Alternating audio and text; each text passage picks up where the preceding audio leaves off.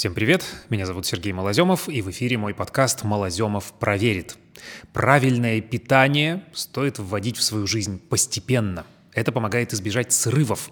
Именно поэтому я и рассказываю о полезных привычках по 5 штук за раз. Вот еще одна, между прочим, уже восьмая порция. Не вестись на акции в магазинах, советует нам наука.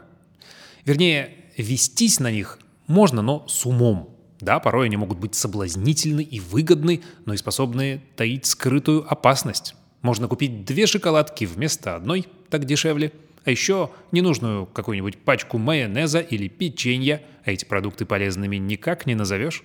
И ведь очень часто такие товары, купленные про запас, портятся, выбрасываются, какая уж тут выгода, или наоборот, съедаются – но тоже вред для здоровья. Акции должны быть на пользу покупателям, а не наоборот. Так что, увидев ценник другого цвета, лишний раз подумайте, а нужен ли вам именно этот товар. Использовать еду полностью. Другая полезная пищевая привычка. Мы очень часто выбрасываем то, что тоже можно съесть, причем порой использовать для здоровья. Например, можно резать в салат или добавлять в оладьи ботву – от морковки, репы, свеклы, редиски. Витаминов в ней даже больше, чем в самих корнеплодах. Жмых, который остается в соковыжималке, можно использовать в приготовлении блинчиков или котлет, а из морковного получаются, между прочим, вкусные конфеты. Даже из банановой кожуры можно сделать вкусное рагу, которое по вкусу напоминает баклажаны. Кстати, подробный рецепт легко найти на сайте нашей программы www.eda.show. Это сайт программы живая еда. А если высушить, измельчить и добавить в смузи яичную скорлупу, то это станет дополнительной дозой кальция.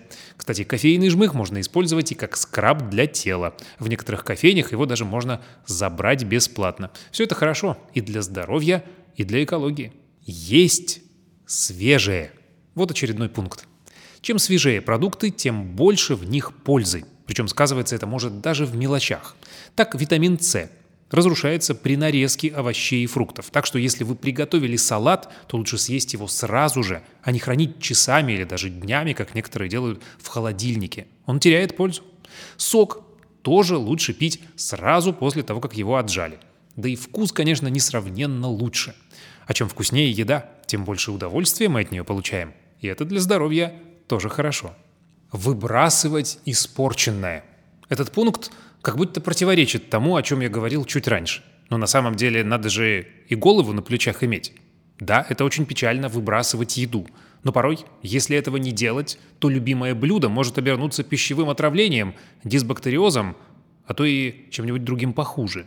Так что, если на хлебе, сыре, варенье или других продуктах появилась плесень, то не нужно ее срезать, лучше сразу выбросить. Термическая обработка тоже спасает далеко не всегда. Так что точно не нужно варить или жарить, например, липкую колбасу. К тому же в некоторых продуктах со временем образуются микотоксины, которые имеют накопительный эффект. Их вредное воздействие может сказаться со временем. Это касается в первую очередь старых круп, семян и орехов. И там уже канцерогенное действие. Так что если у вас уже несколько лет лежит стратегический запас гречки, например, то пора от него избавиться. А вот если срок годности в порядке, то стоит вспомнить о следующем пункте моей подборки. Почаще есть кашу по утрам. Этого не нужно делать каждый день, мы все-таки за разнообразие, но периодически включать каши в рацион очень полезно. Ведь в них много клетчатки, которая благотворно влияет на пищеварение. Да и антиоксидантов немало. Главное не замыкаться только на овсянке и гречке. Да, в овсяной крупе есть бета-глюканы, они понижают уровень холестерина.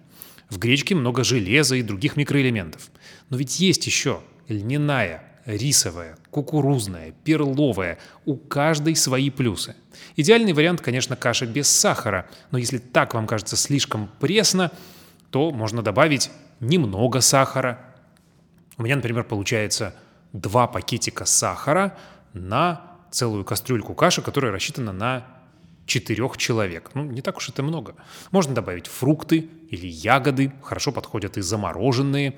В горячем блюде они мгновенно оттаивают, делают кашу прохладнее, приятнее для употребления. Кстати, любую кашу можно сделать совершенно другой, непривычной, очень вкусной, добавив туда буквально чайную ложечку модной пасты из орехов или семян. Она называется урбеч, делается из чего угодно, из кунжута, из э, миндаля очень вкусная. Вот миндальный урбеч, добавленный, например, в пшенную кашу, превращает ее в какое-то просто ресторанное блюдо. А если добавить в рисовую кашу чуть-чуть кокосового урбеча, то получается тоже нечто такое заморское и практически ну, элитарное, изысканное. А вы едите кашу по утрам? Пишите в комментариях. И увидимся, услышимся в следующем подкасте через неделю. Продолжим этот список 50 полезных пищевых привычек. Здоровья, приятного аппетита, пока!